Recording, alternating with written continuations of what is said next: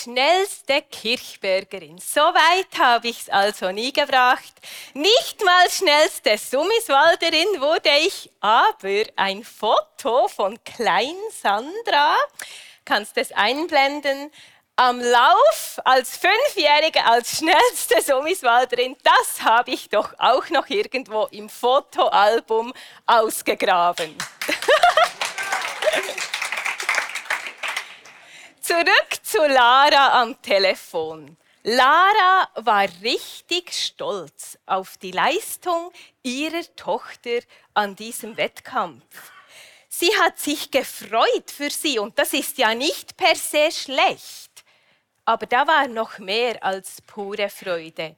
Sie hat sich überhoben über die anderen und sich auf ihre Leistung etwas eingebildet. Und indem man sich überhebt über andere, ist ein idealer Nährboden für Stolz oder auch Hochmut genannt, geschaffen. Stolz heißt nämlich genau das.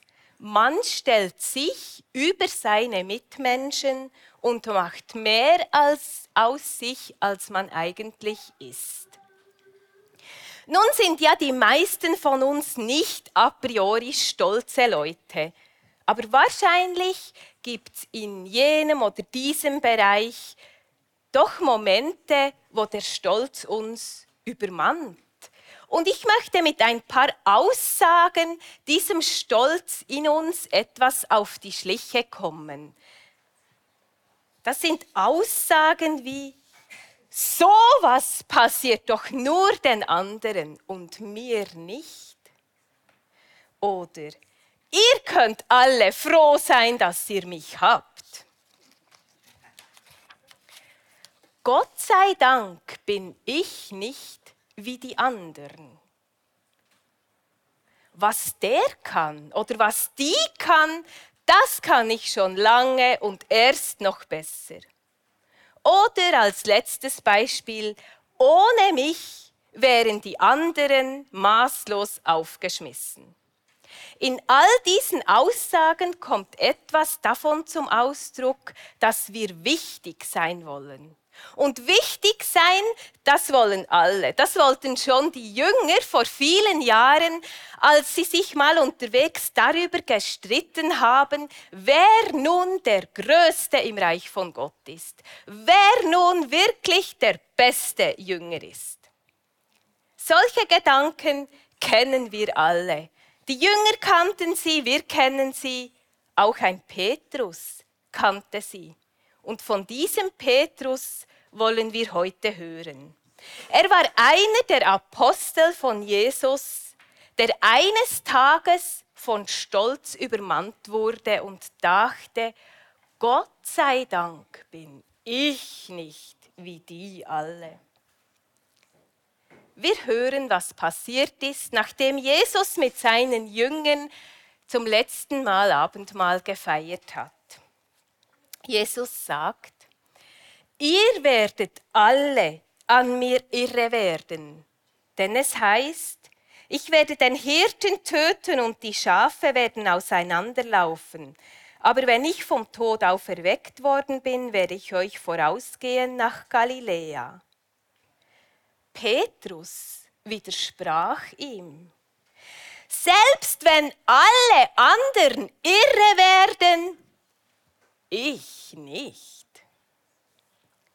Jesus antwortete, ich versichere dir, heute, in dieser Nacht, bevor der Hahn zweimal kräht, wirst du mich dreimal verleugnen und behaupten, dass du mich nicht kennst. Da sagte Petrus noch viel bestimmter, und wenn ich mit dir sterben müsste, ich werde dich ganz bestimmt nicht verleugnen. Das gleiche sagten auch alle anderen. Beim Vorbereiten dieser Predigt ist mir etwas aufgefallen, das ich bis jetzt immer überlesen habe. Jesus sagt, ihr werdet alle an mir irre werden. Er sagte nicht, nur Petrus wird mich verleugnen. Er sagte, ihr werdet alle, alle, alle, alle Jünger an mir irre werden. Und wenn man dem Wort irre werden etwas auf die Spur geht, merkt man, dass das von Skandalizo kommt, von Skandal. Und ein Skandalon, das war so eine Tierfalle. Und wenn das Tier da hineingeriet, war es eben in der Falle. Es kam nicht mehr heraus. Und von da leitet sich das Wort Skandal ab. Ein Skandal ist so viel, heißt so viel wie jemand kommt zu Fall. Jesus sagt allen voraus, dass sie an ihm zu Fall werden kommen, dass sie an ihm Anstoß nehmen werden und sich von ihm abwenden werden. Nicht nur den Petrus, alle. Aber nur Petrus widerspricht. Nur Petrus sagt, wenn auch alle Ärgernis nehmen an dir, Herr, ich doch nicht. Wenn alle sich von dir abwenden werden, ich doch nicht. Wenn alle zu Fall kommen werden, ich sicher nicht. Petrus widerspricht Jesus sogar zweimal und beim zweiten Mal finde ich es noch eine Spur heftiger. Da sagt er nämlich, und wenn ich mit dir sterben müsste, nie werde ich dich verleugnen. Petrus hält sich für etwas Besseres. Er überhebt sich über die anderen und sogar über Jesus selbst. Er meint es besser zu wissen als Jesus. Er ist sich seiner Sache ganz sicher und sagt, niemals, Herr, niemals werde ich dich verleugnen. Wie konnte es so weit kommen, dass Petrus so stolz wurde? Wir schauen etwas zurück in seiner Biografie und sind umso erstaunter. Denn Petrus hat ja gerade nicht wenig erlebt mit Jesus. Petrus, der ursprünglich Simon heißt und seinen Namen von Jesus höchst persönlich bekommen hat. Petrus, der mit seinem Bruder Andreas am Fischen war, Jesus begegnet ihnen dort und lässt sie einen Fischfang machen, der schier das Boot zum Kentern brachte, so groß war er. Petrus, den Jesus gerufen hat und der mit zwei anderen Jüngern diesem Jesus besonders nahe steht. Petrus, der Jesus als Sohn Gottes erkannt, als sie fragten, wer ist dieser Christus, sagt er, du bist Christus, der Sohn Gottes. Und im selben Atemzug will er ihn davon abhalten, am Kreuz zu sterben. Petrus in dieser Situation ein völlig von sich selbst überzeugter Mann. Einer, der meint, nie straucheln zu können. Und gerade deshalb fällt er sehr tief. Wir alle kennen das Sprichwort, Hochmut kommt vor dem Fall. Und wisst ihr was? Das kommt aus der Bibel. In den Sprüchen steht, Stolz kommt vor dem Sturz und Hochmut kommt vor dem Fall. Petrus fällt, indem er Jesus verleugnet. Er streitet ab, mit ihm zusammen gewesen zu sein. Er streitet ab, ihn und seine Leute überhaupt zu kennen. Ja, er schwört sogar, Jesus nicht zu kennen. Derselbe Petrus schreibt später Briefe an Gemeinden. Und als ich las, was der denen schrieb, war ich baff.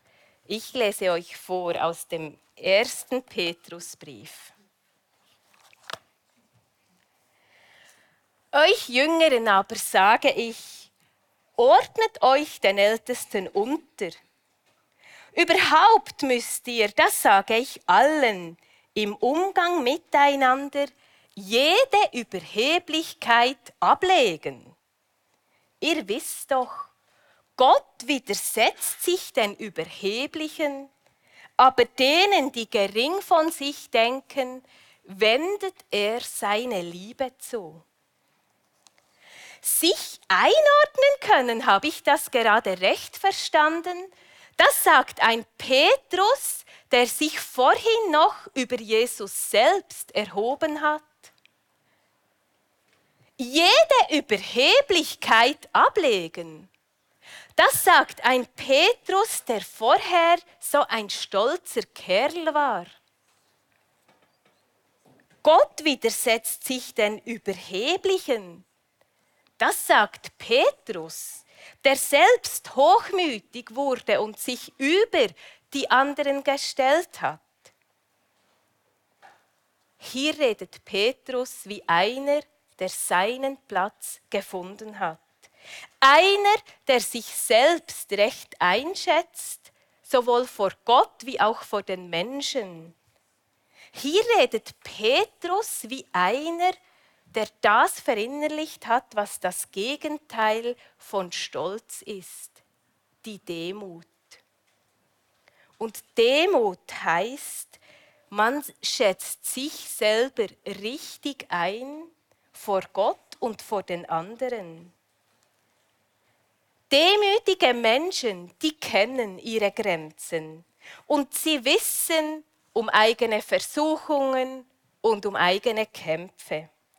Sie wissen darum, dass sie Gott brauchen, dass sie selber nur Geschöpfe sind und nicht der Schöpfer selbst. Menschen mit einem demütigen Herzen, die erkennen wir nicht an ihren Worten, weil sie haben es gar nicht, gar nicht nötig, sich mit großen Worten aufzublähen. Demütige Menschen erkennt man an ihrem Lebensstil.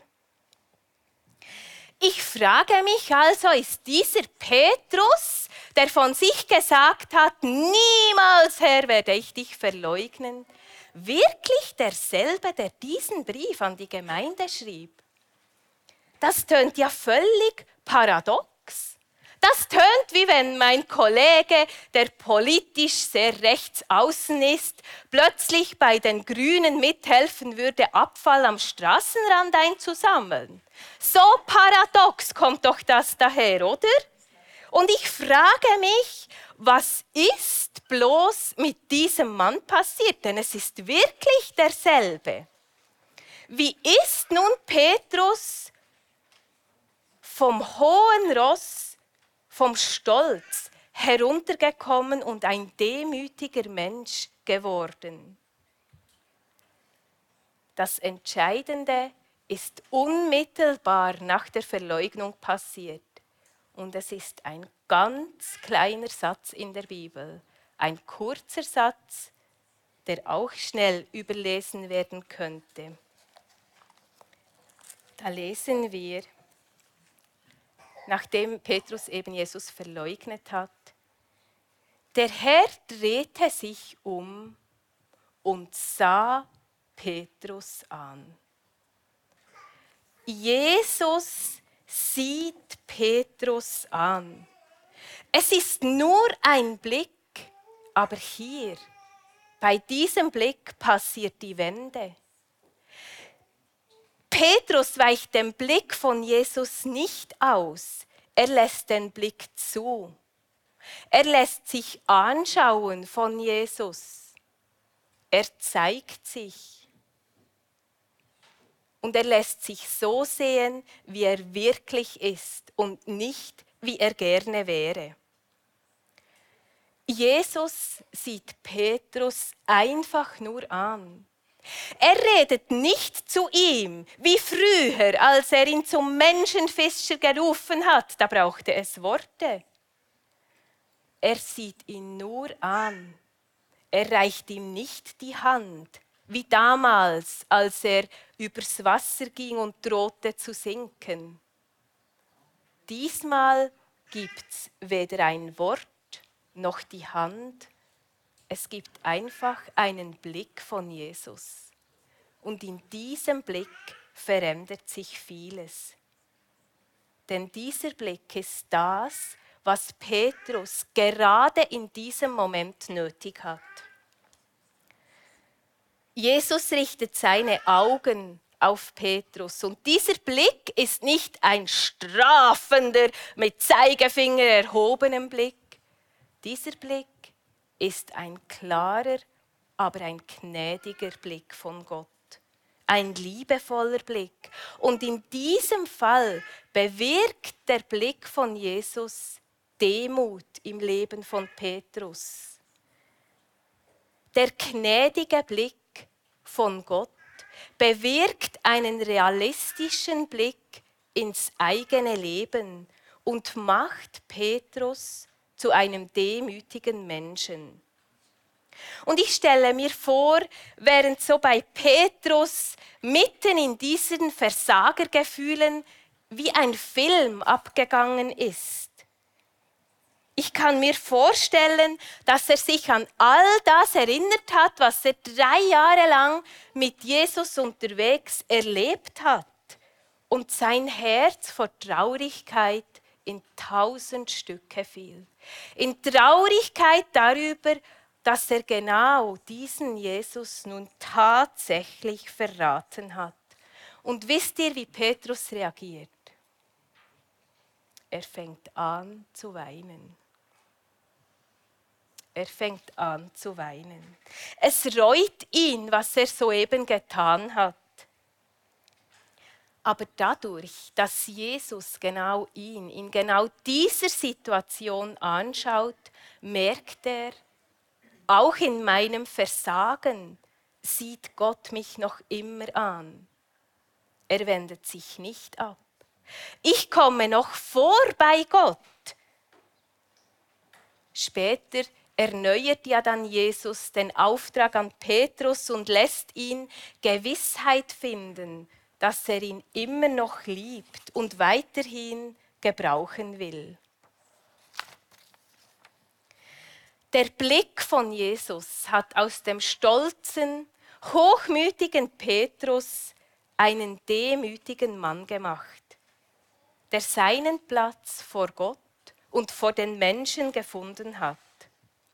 Nun ist es ja so, dass uns heute Jesus leider nicht mehr einfach so über den Weg läuft und uns anschaut und gerade alles klar ist.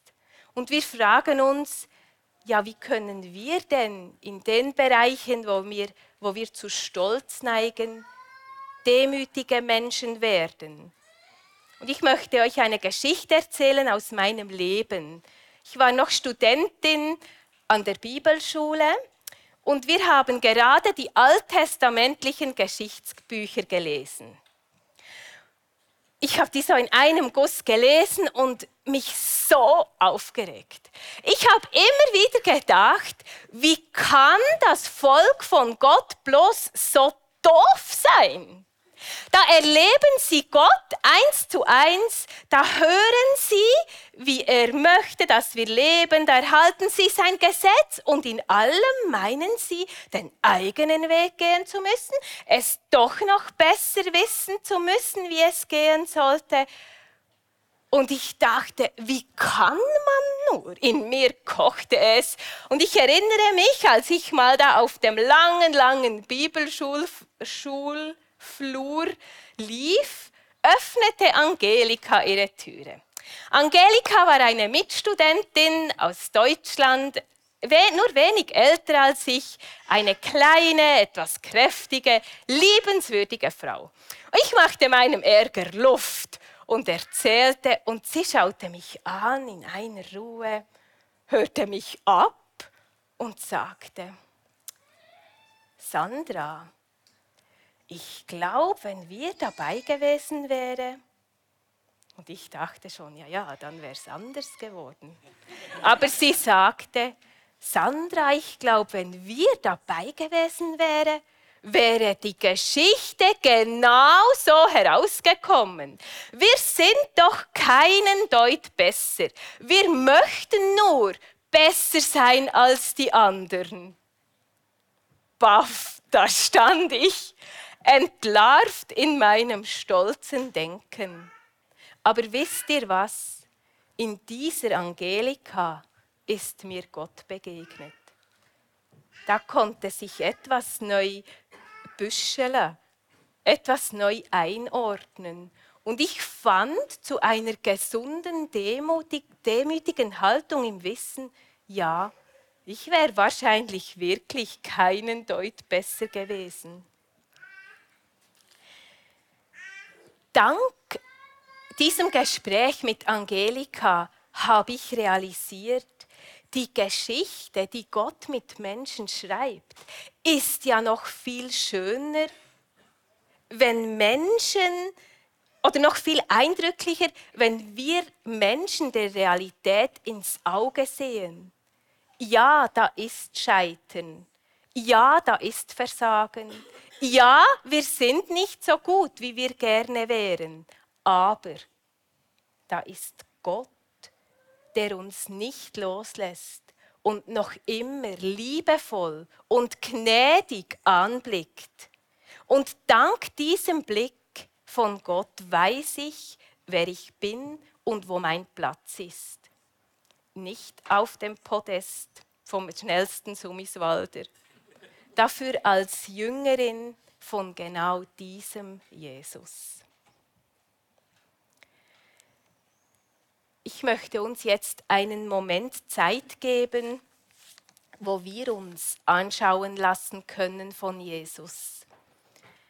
Wir versetzen uns gedanklich nochmal in die Situation von Petrus, spüren seine Gefühle des Stolzes, der Überlegenheit über andere und kommen vielleicht einem eigenen Stolz auf die Schliche. Vielleicht ist es ein Fachgebiet in deinem Beruf, wo du tatsächlich viele Fähigkeiten hast, aber dich auch in gewissen Situationen über die anderen stellst.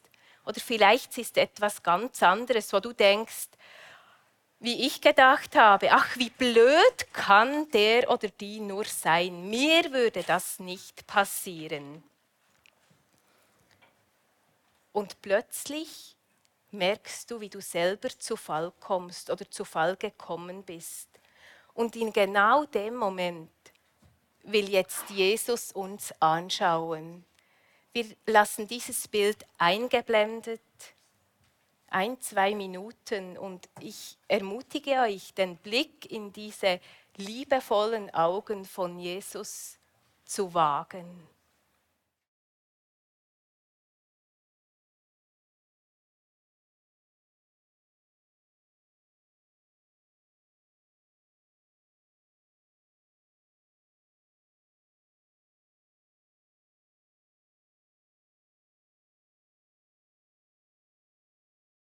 Herr, wir sind vor dir. Danke, dass wir nichts verstecken müssen, sondern wir uns können geben und können zeigen, wie wir sind vor dir. Und ja, da kommen Sachen für Situationen, Momente, wo wir uns über andere haben überhebt, wo wir stolz waren. Das bereuen wir und da beten wir dir, dass du uns vergisst. Und es ist unglaublich, dass du uns in all dem immer noch siehst, uns anschaust mit einem liebevollen und gnädigen und klaren Blick. Danke, dass du für uns eine Zukunft parat hast. Wir müssen nicht bleiben, wie wir sind. Wir dürfen von einem bei einem Petrus sehen, wie du ihn verändert hast und weiterhin gebraucht hast. Und wir vertrauen, dass genau das Gleiche du auch mit uns machst. Dass in unserem Versagen du uns weiter anschaust, du uns brauchst und weiterführst. Und auch wir, wir merken, Herr, einmal mehr, dass wir dich brauchen, dass wir deine Gnade brauchen. Amen.